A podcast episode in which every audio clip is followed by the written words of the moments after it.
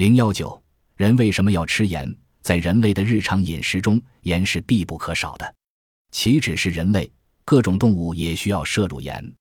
家畜有人喂给盐，而野生食草动物会舔食含盐的土。食肉动物不必舔盐土，因为它们捕食的动物血液中含有盐。为什么盐这样重要呢？一种可一直追溯到寒武纪晚期的理论是：五亿年前。海洋中小小的后生动物初次在体内形成封闭的液体循环系统，海水大概就成为所有动物体液的化学模型。一任周围环境千变万化，细胞活动总以它为基础进行。因此，时至今日，与海洋相距极远的物种的血清仍然异常相似，它们血球周围液体的盐含量并无两样。当远古海生动物向陆地进发并终于登陆时，食盐始终是保持其体内环境的关键成分。各种动物的食盐机制各不相同，但它们都能顺利应付繁殖、温度变化、争夺资源等方面的需要。在繁殖过程中，不但胎儿体内组织需要盐，产乳也离不开盐。影响动物盐平衡的另一个因素是群体密度，高密度常会导致亲激行为，先是对脑垂体和肾上腺产生刺激。继而因遏制了保持盐分的激素全甾酮的产生，从而加速了食盐。换句话说，群体密度高的地方，个体对盐的需求增加；反之，富盐环境里情况则相反。各种动物都有保持体内盐分平衡的共同本领。科学家对绵羊进行过实验，抽取绵羊富含盐分的大量唾液，以破坏其体内的盐平衡，然后喂以盐水。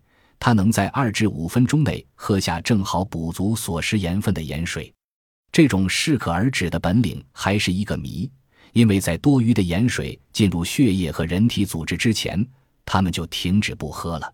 人对盐的需求没有这么精确，但总的来说还是按照生理需要进行调节。在烹调中，食盐是最主要的佐料，没有盐，再好的菜人们也会觉得无味。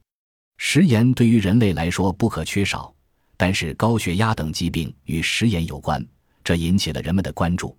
现在知道，缺盐会使人体难以保持适当的血浆容积，盐过多则会使血浆容积增大，致使动脉血压增高。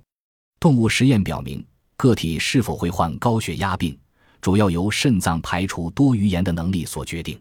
肾功能遗传差异可以解释为什么有人患高血压。而许多人虽摄取过量的盐，却平安无事。